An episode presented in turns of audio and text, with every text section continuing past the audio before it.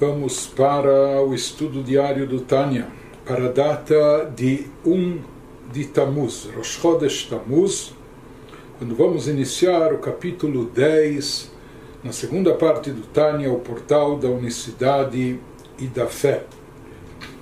No capítulo anterior, o Alter Rebbe nos explicou, e assim ele concluiu o conceito cabalístico de Ihu Vegarmoi Ichad, que Deus está em plena unificação, e unificação total e absoluta, unificação completa com todos os seus atributos, que todos os seus atributos e Ele são uma coisa só, estão plenamente unificados com a sua essência. Ele também nos disse que essa unificação, como ela ocorre uma vez que a essência de Deus, como explicamos, uma, uma essência completamente simples, sem qualquer delineação, sem qualquer caracterização, sem qualquer possibilidade de ser definida, porque qualquer definição e caracterização envolveria já limitação. Deus é infinito, é ilimitado e por isso ele é único numa unicidade simples e não composta, ou seja, que ele não é composto de várias partes ou que ele contém dentro de si várias sefirot, vários atributos é uma sua essência é uma, uma unidade completamente simples. E como entender como isso coaduna, ou seja, como é possível que Deus, na sua essência, como uma unidade simples, ele e a sua sefirot, que é a sefirot, os atributos, cada um tem a sua característica própria. Esse é chesed, aquele é gvurá, esse é bondade, o outro é rigor e assim por diante. Como pode ser que eles sejam únicos, unificados, unos com a essência divina. Então ele nos explicou que esse é um conceito esotérico, místico de muita profundidade, por isso, inclusive no próprio Zohar, isso é chamado de Rasa de Memnuta, o segredo, o mistério da fé. De qualquer forma, por mais que isso, conforme declarado pelo próprio Alter baseando-se no que consta no Zohar, isso não é algo que podemos entender e captar perfeitamente com a nossa mente, isso está longe da nossa compreensão. É? Por isso, ele nos falou que aqui nós temos que recorrer à fé. Por isso, a obra é chamada o Portal da Unicidade e da Fé, ou seja, que certos conceitos eh, vinculados, relacionados à unicidade de Deus, para captá-los, temos que recorrer à fé, porque eles são suprarracionais, estão acima do que o nosso intelecto, a nossa mente pode comportar. Nesse capítulo 10, Walter Rebbe prossegue com esse tema, com esse assunto, e mesmo assim ele insiste, nos diz, por mais que isso está acima da nossa lógica, mas ele vai nos dizer que apesar de tudo, os sábios cabalistas, eles procuraram nos dar algum vislumbre, alguma noção sobre esse tema, para que de alguma forma, mesmo que não fosse de forma direta, mas até que fosse por exclusão, que a gente conseguisse ter alguma noção, algum entendimento também sobre esse conceito da unicidade da essência de Deus com os seus atributos. Nas palavras do Alter Rebbe, no capítulo 10, אך מכל מקום הואיל ודיברה התורה כלשון בני אדם לשכך את האוזן מה שהיא יכולה לשמוע. לכן ניתן רשות לחכמי האמת לדבר בספירות בדרך משל וקראו אותן אורות כדי שעל ידי המשל הזה יובן לנו קצת עניין הייחוד של הקדוש ברוך הוא מידותיו traduzindo Contudo, nos diz o Alter Rebbe, embora os atributos de Deus não possam ser plenamente compreendidos pelo intelecto, e como esses atributos se unificam com a essência divina, por isso eles são atributos de Deus, estão plenamente unos com Deus. Como nós falamos, embora isso não possa ser compreendido pelo intelecto, conforme dito no final do capítulo anterior, Ainda assim, dado que a Torá existe essa regra, conforme trazem os nossos sábios no Talmud, dado que a Torá fala de Deus com linguagem humana, uma vez que a Torá foi dada para nós seres humanos, por isso a Torá também fala na linguagem humana, se expressa na linguagem humana, transmite as suas mensagens de forma tal que a mente humana possa compreender, possa absorver. Então a Torá fala de Deus com linguagem humana por mais que Deus não é corpóreo, etc. Mas a Torá se refere a ele com linguagem humana para acalmar o ouvido, na linguagem do Midrash, para acalmar o ouvido com que é o ouvido humano, com que ele é capaz de escutar. Por isso, a Torá se utiliza dessas metáforas e por isso também os cabalistas julgaram apropriado falar sobre os atributos divinos, que são a Sefirot, por meio de símbolos mundanos.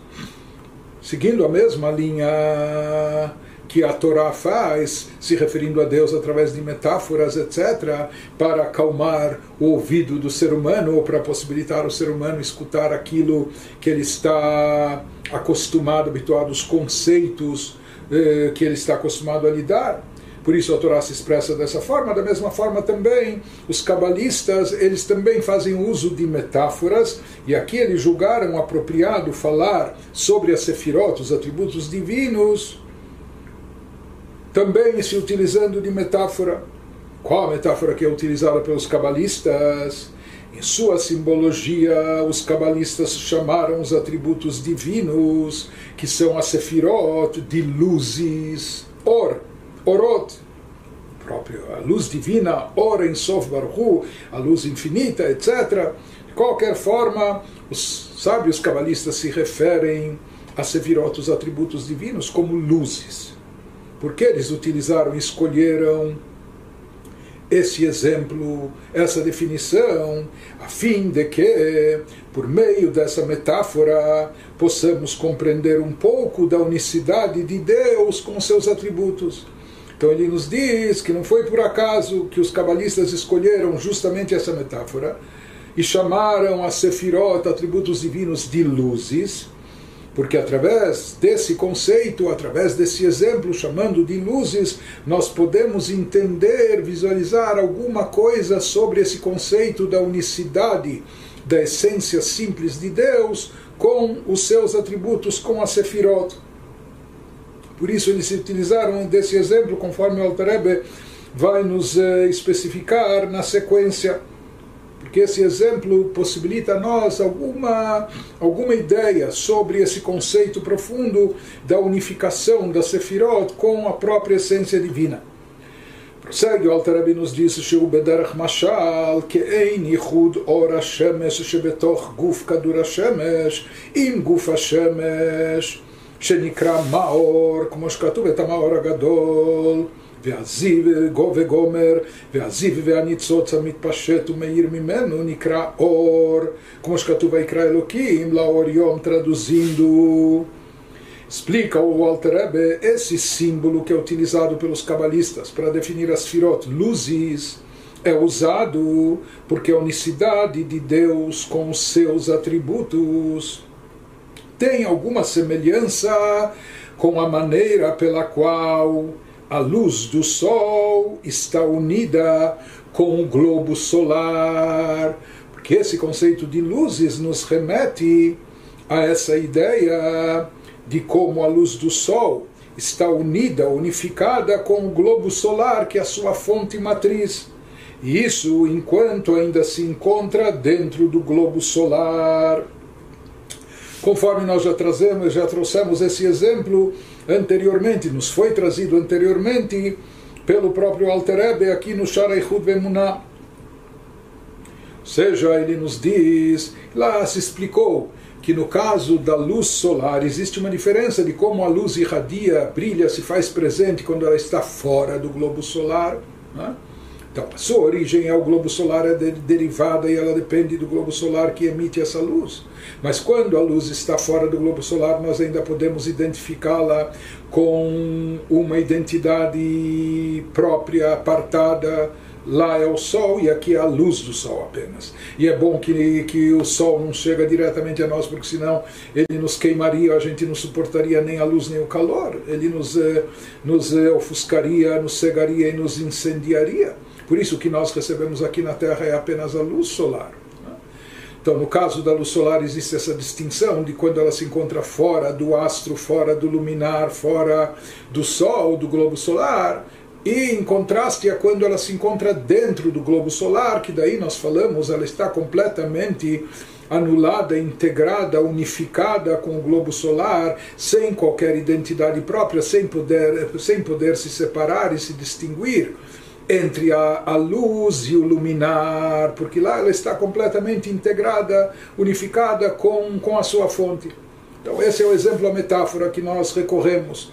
Nós sempre ressaltamos e salientamos que no caso de Deus é diferente. No caso do Sol, o Sol tem o seu espaço limitado e a luz que ele emite pode se encontrar em um lugar onde o próprio Sol não esteja, não se encontre lá e somente lá, portanto, ela tem identidade própria.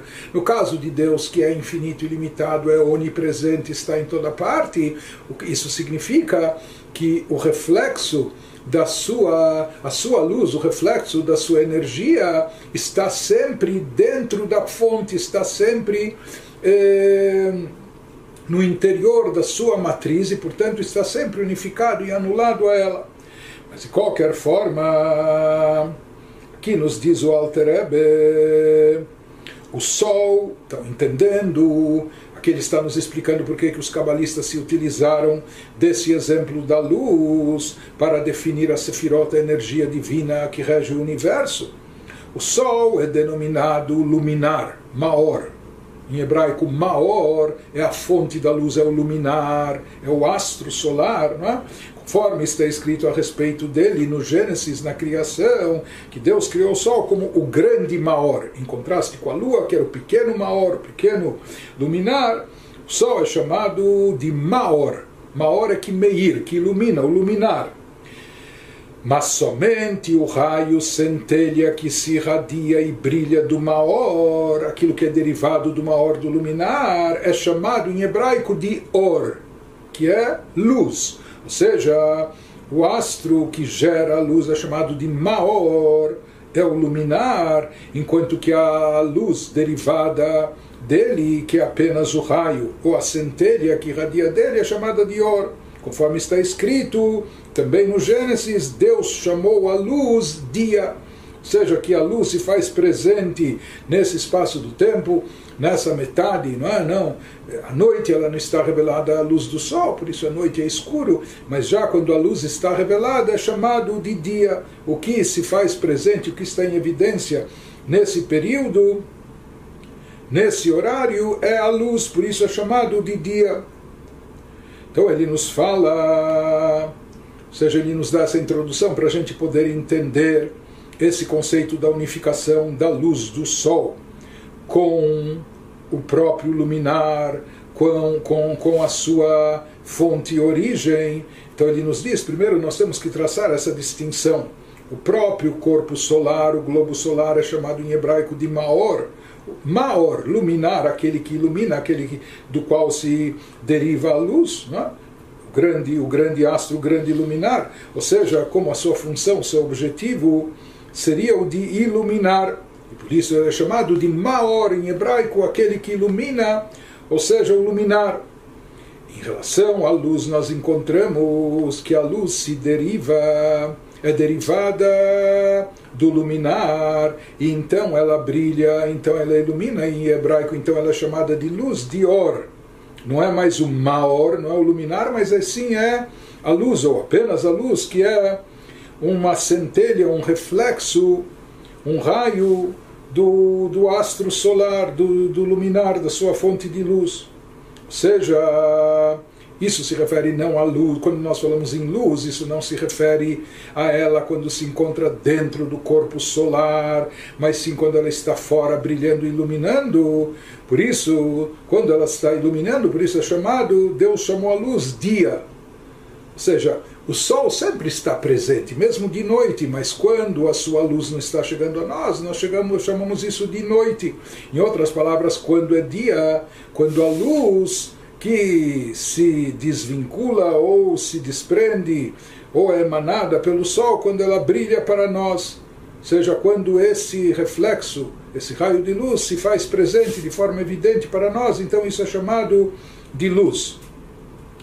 Aqui o que nós entendemos que quando a luz está ainda englobada, quando ela está absorvida, quando ela está dentro da sua fonte, o raio solar, o raio solar quando ele está ainda dentro da sua fonte, o globo solar, lá nesse estágio ou lá dentro, por assim dizer, ela ainda não é chamada de luz. Quando ela é chamada de luz, quando ela está brilhando para nós, quando ela chega até nós, ou seja, quando ela se desprende, por assim dizer, da sua fonte, ela é emitida para fora, mas quando ela está dentro ainda do globo solar, a gente não chama ela de luz porque o que está presente lá, ela não tem identidade própria. O que se faz presente naquele, naquele estágio, naquele momento, é apenas uma hora luminar, é apenas a fonte, é apenas o astro solar, o globo solar.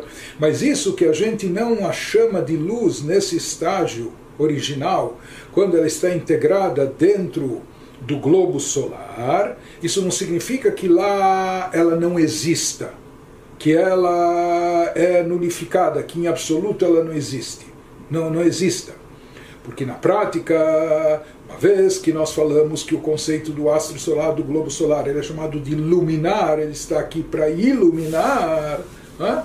então com certeza a luz lá se faz presente mas, ou seja, lá dentro do Sol ela está mais presente do que nunca, ela está mais intensa do que em qualquer momento. Então, com certeza, o globo solar não, já que ele é chamado de luminar, que ele está aí para iluminar, ele não exclui de, de, dentro de si a luz, muito pelo contrário. Então, na realidade, isso nos leva a concluir que o que que a luz, quando se encontra dentro do luminar, dentro do globo solar, a luz do Sol, quando está lá dentro, por que, que ela não tem identidade própria? Por que, que ela não, não é considerada é, a parte? Porque ela está completamente integrada e unificada com a sua fonte, com o globo solar. Não porque lá ela não exista. Porque, como nós falamos, todo, todo o papel do luminar é iluminar, é irradiar a luz. Então, não é que ela lá está nula e não existe, pelo contrário, ela está intensa, ela está, porque ela está na, na, própria fonte. Conforme a luz vai se afastando da fonte, ela vai diminuindo de, de intensidade, a sua luz, o seu calor. Lá ela está mais presente do que nunca. Mas por que, que ela lá não é chamada de luz? Por que, que lá ela desaparece da sua identidade própria? Porque ela está completamente unificada com a sua matriz, com o globo solar, o corpo solar isso que continua nos dizendo o Alter Rebbe. O כשהאור הוא במקורו בגוף השמש ומיוחד עמו בתכלית הייחוד. Quando a luz se encontra em sua fonte no globo solar, ela está absolutamente unificada com ela. a luz está unificada com a sua fonte tal ponto que há apenas um ente presente, não se pode distinguir, separar é? luz do, da, do, do luminar.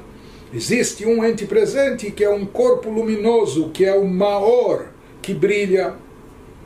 Conforme prossegue o Alter nos diz que em Sham Rak Etzem Echad, Sheu HaMaor HaMeir, כי הזיו והאור שם עצם אחד ממש עם גוף המאור המאיר ואין לו שום מציאות כלל בפני עצמו traduzindo porque nesse estágio quando a luz do sol está incorporada no, no globo solar porque o raio de luz e o corpo luminoso que brilha por que, que lá ela não é chamada a parte como luz de forma distinta?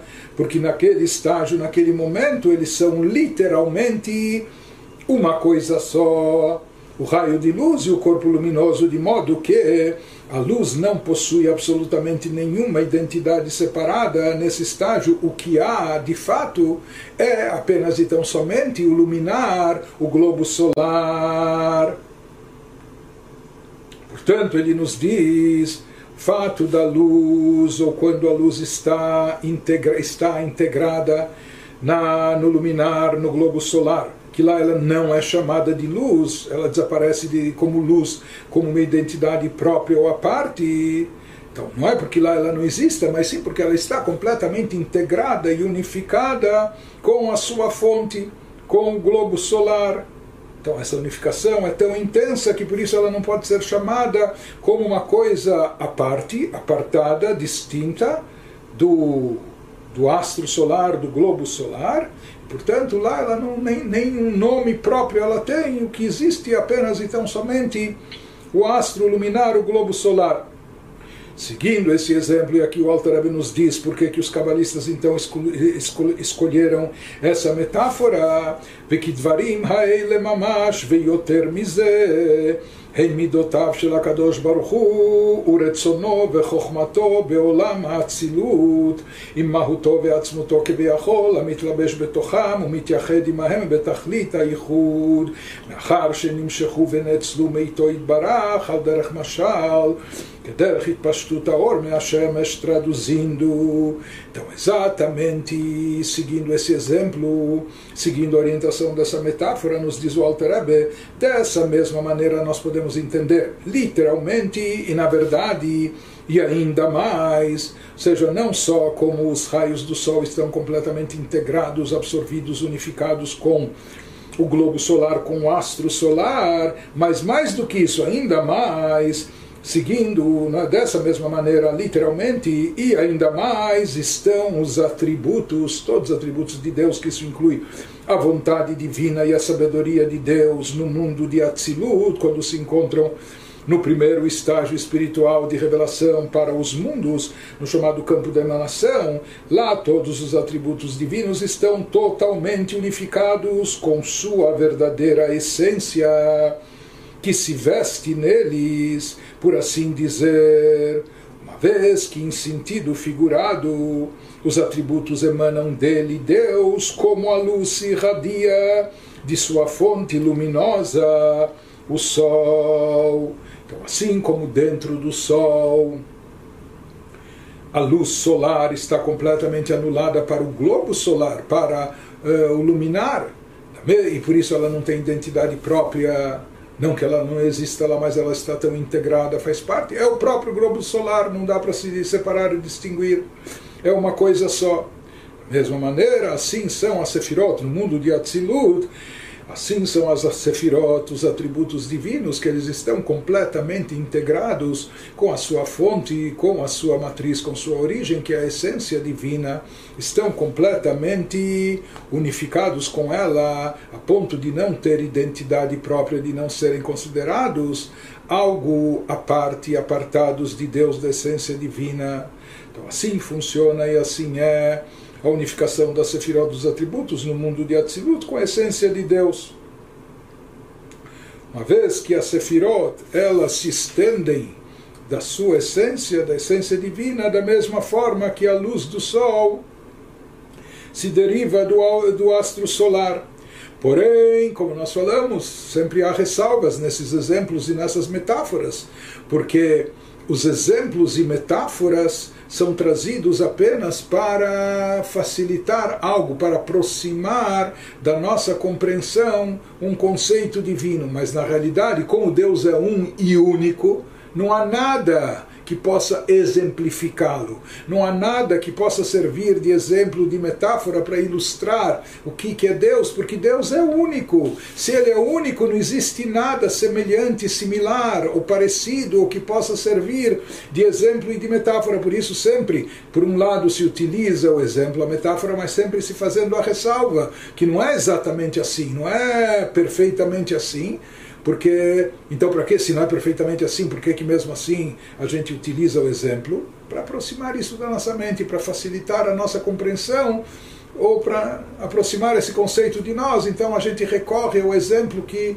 que é mais eh, próximo de nós, que estamos mais familiarizados com esse conceito. Mas na realidade sempre tem que se fazer essa ressalva que não é exatamente assim. Isso que nos diz o Alter Rebbe,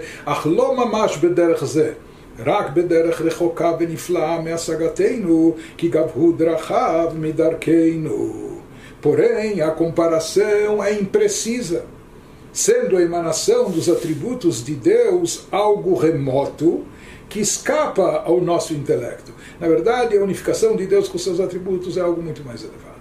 muito mais profundo, muito mais perfeito, etc., que foge, escapa do nosso intelecto, pois seus caminhos, caminhos de Deus, são mais elevados que os nossos caminhos, na linguagem de Isaías 55, 9.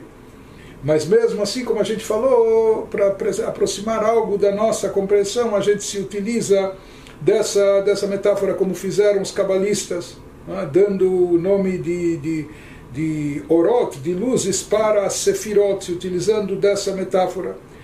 Mesmo que a, a derivação da sefirot, dos atributos de Deus, da sua essência, na verdade não ocorre da mesma maneira exatamente como se dá a derivação da luz eh, do, do astro solar, que é a sua fonte do globo solar, mas sim isso ocorre de uma forma muito mais elevada, de uma forma eh, muito mais remota, elevada, que foge da nossa compreensão. prossegue o alter ebe ומכל מקום לשכך האוזן נשמע ונתבונן ממשל אור השמש המיוחד ובטל במקורו ואינו עולה בשם כלל בפני עצמו רק שם שם המקור לבדו כך כל מידותיו של הקדוש ברוך הוא ורצונו וחוכמתו אינן עולות ונקראות בשמות אלו כלל, אלא לגבי הנבראים עליונים ותחתונים, traduzindo. Embora, como nós falamos, seja totalmente inapropriado descrever Deus como um luminar, porque seguindo, seguindo a metáfora, a metáfora que utilizamos, o Sol, o astro solar, o globo solar e é, a luz solar, os raios de luz que emite. Então, paralelo a isso, supostamente, se utilizando dessa metáfora, seria equiparar é, as luzes, a luz derivada do Sol, as luzes da Sefirot, dos atributos divinos, que por isso são chamados de luzes pelos cabalistas, e portanto é, a fonte geradora da luz, o luminar, seria o equiparado a, a Deus, a essência divina. Mas, nos diz o Alter embora seja totalmente inapropriado descrever Deus como um luminar, como se ele só existisse para emitir luz, porque, como nós falamos no caso do Sol, o Sol foi criado, ele está aí, esse é o seu papel, sua função, ele é um luminar, ele está aí para iluminar. Né? Como, no caso de Deus, nós não podemos dizer isso, que Ele está aí somente para emanar de si a sefirot, os atributos, para reger o mundo, o universo. Deus é muito mais elevado que tudo isso. Ainda assim, como nós explicamos já anteriormente, para acalmar o ouvido, usando a expressão dos nossos sábios, é útil escutar e refletir sobre a metáfora apresentada acima, ou seja, da luz do sol, unificada com sua fonte e nela anulada. Então, diz o Altareb mesmo assim, mesmo que não se equipara completamente, não só não se equipara completamente, absolutamente não se equipara. A unicidade de Deus, a essência de Deus é muito mais elevada e transcendental que tudo isso. Porém, mesmo assim, para nos ajudar a refletir sobre esse assunto, então convém também eh, se concentrar nesse exemplo da luz do sol unificada com sua fonte e nela anulada, quando lá a luz do sol está destituída de identidade separada. Então, nesse caso, como nós já, já explicamos, o que se enfatiza aqui nesse estágio não é que a luz do Sol não exista, sim que ela está unificada. Nesse caso, anulada não significa que a existência da luz seja negada quando ela se encontra ainda dentro da sua matriz, dentro do corpo solar, do, do, do globo solar. Mas sim, o que significa não que ela está anulada a luz que ela não existe, não existe, mas sim que ela está tão unificada com sua fonte que não lhe pode ser atribuído o seu próprio nome. Ela deixa de ter uma identidade à parte, uma identidade própria. Lá só existe, só está presente o globo solar sendo simplesmente, então, já que a luz lá não tem qualquer percepção própria, sendo simplesmente designada junto com sua fonte como corpo luminoso, maior que brilha, lá é tudo uma coisa só, ela está tão unificada com sua fonte, que ela é designada junto com ela, ela faz parte, é o corpo luminoso, o corpo luminoso que brilha. Assim, então, daqui o que a gente conclui em relação a Deus, sua essência e sua atuação no universo através dos seus atributos. Então, isso nos conduz, nos leva à conclusão que somente na perspectiva das criaturas, na realidade, existe aqui uma questão de percepção isso que nós vemos ou sentimos, os atributos de Deus, a atuação de Deus no mundo e etc., de forma específica, isso é, isso ocorre somente na perspectiva das criaturas, sejam elas criaturas celestiais, anjos, almas desencarnadas ou criaturas terrenas. Então, aí, e apenas então, na perspectiva das criaturas, é que os atributos seja a vontade divina e a sabedoria de Deus, são designados pelos nomes específicos que usamos, Chokhmah, Chesed, etc. Isso tudo é somente na percepção das criaturas. Seja, os atributos de Deus estão tão unificados com a sua fonte, que é a essência divina, assim como a luz solar está perfeitamente integrada com o globo solar quando dentro dele, a ponto de não ser considerada uma existência à parte, uma identidade própria distinta. Né? Por isso ela nem tem um nome próprio. Lá o que existe, o que está em evidência é apenas o globo solar. Da mesma forma, dentro de Deus, e Deus está por toda parte. Em relação a Deus, na perspectiva divina, os atributos sempre estão dentro dele, sempre estão perfeitamente unificados com ele, e nem, nem nome próprio tem, nem podem ser chamados de Chokhmah ou de Chesed, etc. Isso que as Sefirot, os atributos, levam esses nomes e têm essas características, Chokhmah, Chesed, etc. Isso é apenas na perspectiva, na percepção das criaturas vez que nós somos criaturas limitadas, então para nós se capta, na nossa percepção, se capta aqui a luz divina de forma específica, atuando de formas específicas e limitadas dentro da limitação dos nossos olhos ou do nosso intelecto. Por isso, em relação às criaturas, as sefirot recebem esses nomes, porque as criaturas às vezes percebem a atuação divina nesse momento aqui em forma de chesed, de bondade, ou em outros momentos parece se projetar a atuação divina, a intervenção divina em forma de gvurá, de rigor ou severidade, mas isso tudo é na nossa percepção, essas diferenças ou essas limitações são de acordo com as nossas limitações. Né? Mas não em relação a Deus. Ou seja, prossegue o Alter nos diz, Shehaviatam vechayutam veanhagatam שהקדוש ברוך הוא מהווה ומחיה אותם ומנהיגם וברצונו וחוכמתו ובינתו ודעתו המתלבשות במידותיו הקדושות pois na perspectiva das criaturas, e somente na perspectiva das criaturas, nossa existência, energia e orientação, com que Deus nos cria energia e guia para nós, como nós vemos e percebemos isso, isso, tudo isso são resultado da incorporação da vontade por assim dizer, incorporação da vontade divina, sua Chokhmah, Binah e Dat de Deus, em seus sete atributos emocionais sagrados. Isso é como nós percebemos, na nossa perspectiva das criaturas.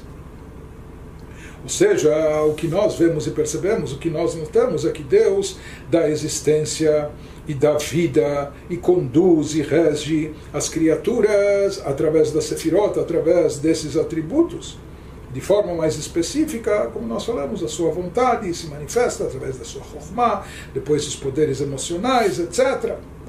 Que dita bem Midrash, conforme consta também no Midrash, na linguagem, na, na linguagem, eh,